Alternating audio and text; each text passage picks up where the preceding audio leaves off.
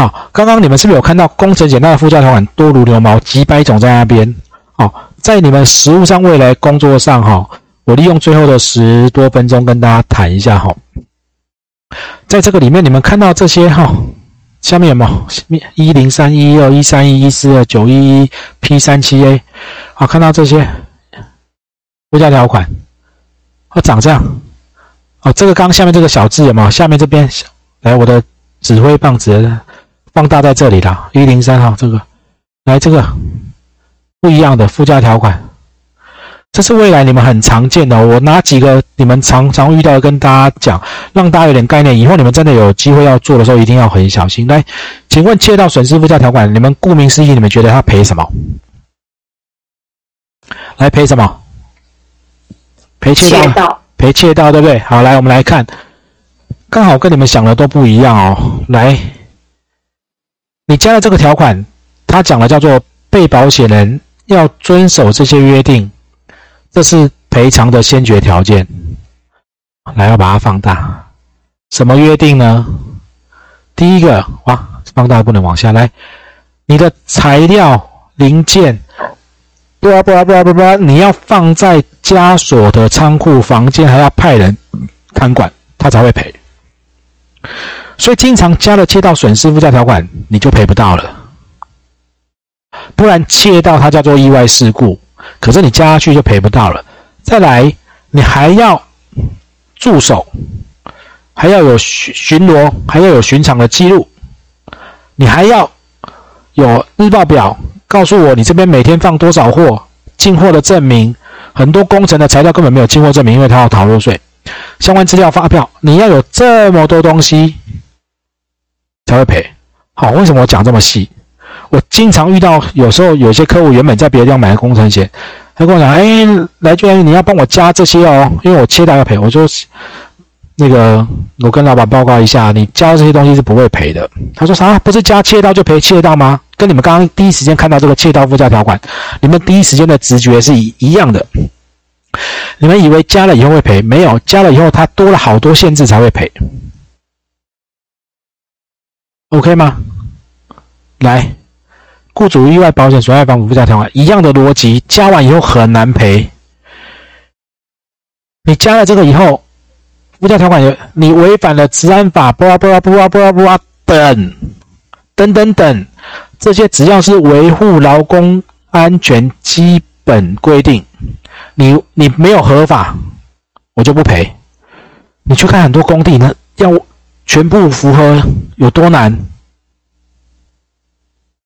你们理解我要表达的吗？来，啊啊，我戳到管线了，哦，阳台戳了，好，那就加个支支付额嘛。来，没有，你要。支付额，但是你以为加了支付额会赔？没有，你要回去看刚刚主契约条款是不是说，如果你没有先拿到图面，是不是就不会赔？即便你加了这个条款也不会赔，它只是多一个支付额。来，最多最多争议的在这个，这也是实物上在国内问题很多，然后保险公司其实不太能理解我们在干嘛，他们也不太愿意，就是放松放宽呐。来，消防。加了消防，像我们讲住宅火灾保险加消防渗漏，是不是就会赔消防洒水的损失？这里刚好加了以后也赔不到。我等下告诉大家为什么哈。好，加消防，他说你要确实执行这些安全措施，不然我们因为直接间接因火灾爆炸所致的毁损灭失，我完全就不会赔。你等下看完，他要确实执行的这些安全措施有七项，你看完就知道他完全赔不到。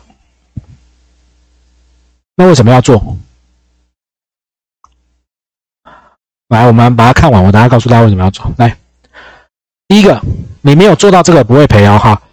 你施工处所，来，因为我看到大家脸都贴到镜头前面，我就知道字太小，因为我没办法，他字很小。来。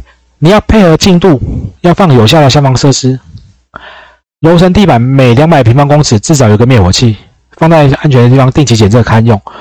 你还要指派适当数量的施工人员，接受操作这个消防设施的完整训练，还有适当的人员随时担任消防工作。你做施工还要有很多那边 stand by，随时要做消防工作，这些人还要接接触过训练。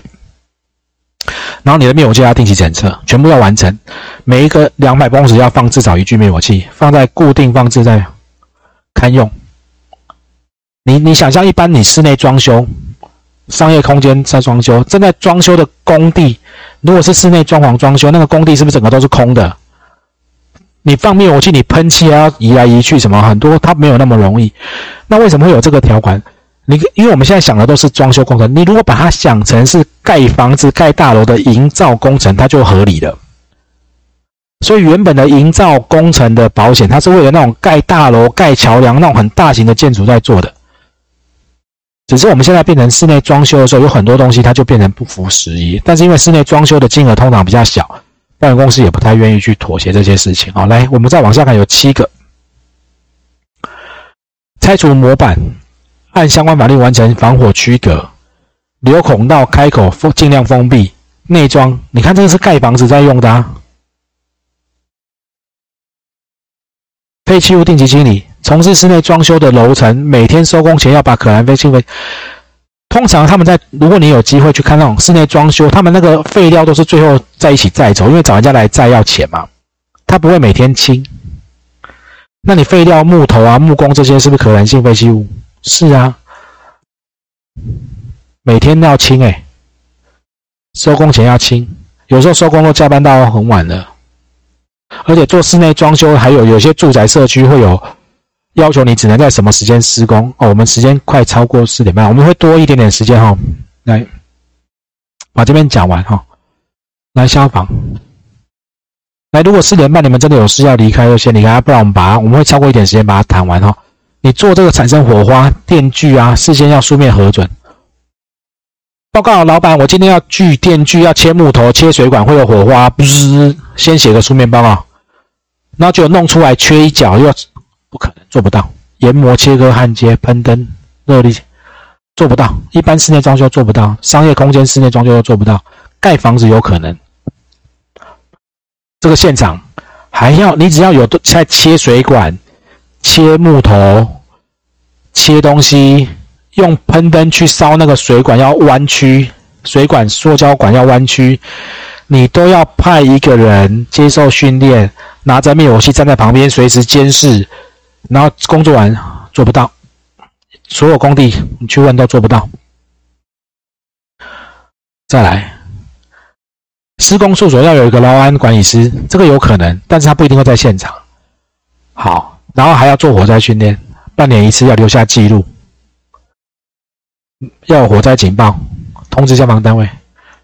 来，危险物品，好，你会发现家具一般的装修工程赔不到。但是你要叫保险公司不加，他不让你卖。好，我们实物上的状况就呈现这种状况，OK 吗？好，你会发现很多，哎，这个除外不保，这个名称很明确啊。第三人动植物不会保，就很多装修工程他们会有一些那种农作物啊，导致第三人农作物养植物虽然，这个很难鉴定价值。好，除外不保。虽然有第三人责任险，你把别人的农作物。续好，其他动植物有损失就不会保。来，你的工程材料，这个看名词，这这就比较容易知道了。植物啊，这不会赔哈，这个很难鉴定价值。来，赔偿限额加了以后，每个事故会赔多少？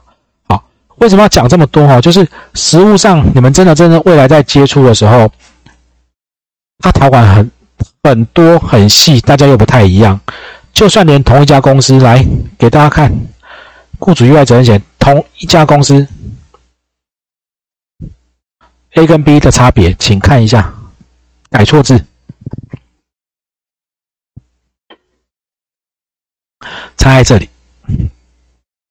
你贴了 A 条款，它的不赔偿的事项只有一二三四，贴这个 B 这个条款多了这个劳基法不赔。告诉你，它还有 C，连。转包人不赔，那你就会发现它除外越多，保费越低嘛。所以有时候大家在竞争价格，就有很多陷阱。同一家的，那你知道这家其实有五种，雇主责任险的附加条款有五种。我们刚刚是不是有看这个一大堆啊？是，啊，再再卷一次给大家看。哎呦，卷不了了。他不理我，好了，算了，他就是很长啊，五百多个。好，你光刚我给大家看那个，你们如果有兴趣去看，甲式、乙式、丙式、三七 S、三七 T、三七 U、三七 P、三七 P、三八，你们在调在要保书报价单通常看到都是这个代号而已，他写不了这么多字。那那些东西，实物上你们在做来在做的时候要。要很小心哈，要很小心。来，最后一样，工程险会有一些考题给大家看一下。哎，不是工程险，对不起，这应该是其他保险类全部综合在一起啊。责任工程啊，运输，我各挑了一些。这五题结束，我们今天的课就结束了哈。来，什么不是专门职业保险？保险清理人、接管人、投资管理人、营善承包人、民间公证人。嗯，什么鬼啊？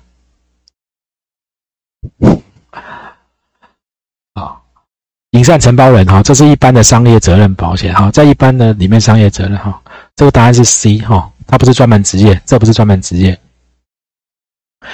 来，单独承保对象来考虑，下列何者行业雇主意外责任险费率最高？就谁的谁当老板谁最危险啊？这里闭着眼睛会选吧？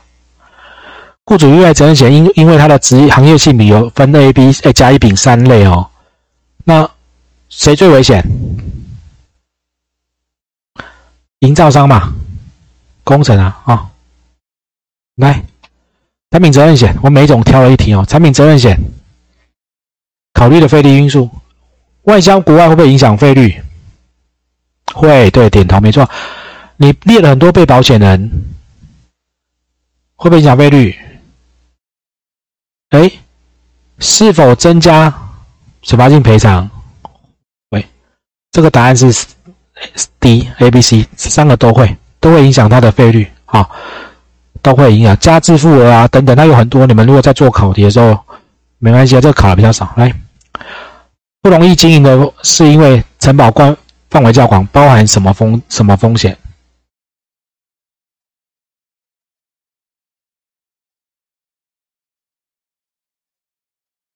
嗯，全部啊，来，你们会觉得好像都除外哦。这四个如果摆在一起，不是全部有就全部没有了，啊，全有全无啊。来，这个答案是 D。来，标的物包含